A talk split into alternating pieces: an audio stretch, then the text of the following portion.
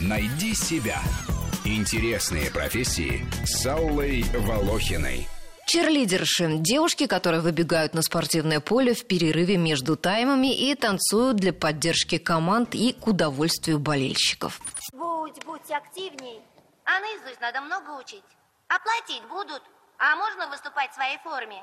Нарядные красотки в коротких юбочках с белозубыми улыбками и длинными ногами, с пушистыми помпонами в руках, задорные и гибкие выполняют свою роль, разряжая напряженность матча. Озверевший от накала борьбы болельщик сталкивается с подтверждением знаменитого постулата классика, что красота спасет мир.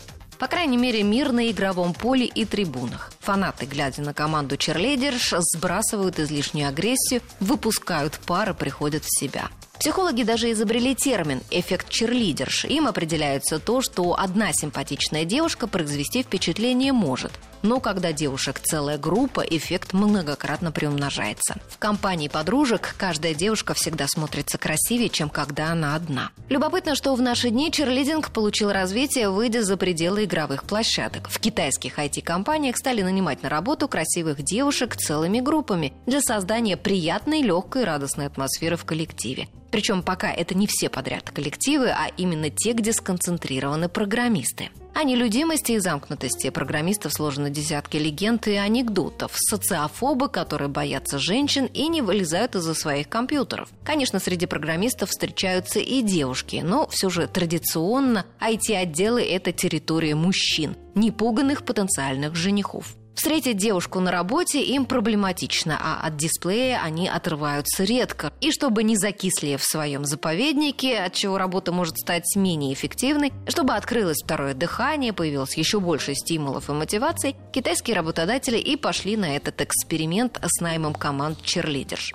Девушки не кричат речевки и не трясут блестящими мочалками, но покупают программистам завтраки, развлекают веселыми разговорами, играют им на гитаре и поют, могут составить компанию для игры в пинг-понг. И присутствие хорошеньких девушек рядом пробуждает энергию и вдохновение у мужчин своего рода гейши, хотя их и называют черлидершами. Ведь классическая японская гейша славилась добротой и отзывчивостью, обходительностью, умом и образованностью, способностью поддержать любую беседу, развлечь мужчину разнообразными искусствами, которыми она владела – танцем, пением, рисованием. Примерно то же самое требуется и от черлидерш для программистов. Кстати, в Японии гейши выступают на открытии бейсбольного сезона. Перепуталось все.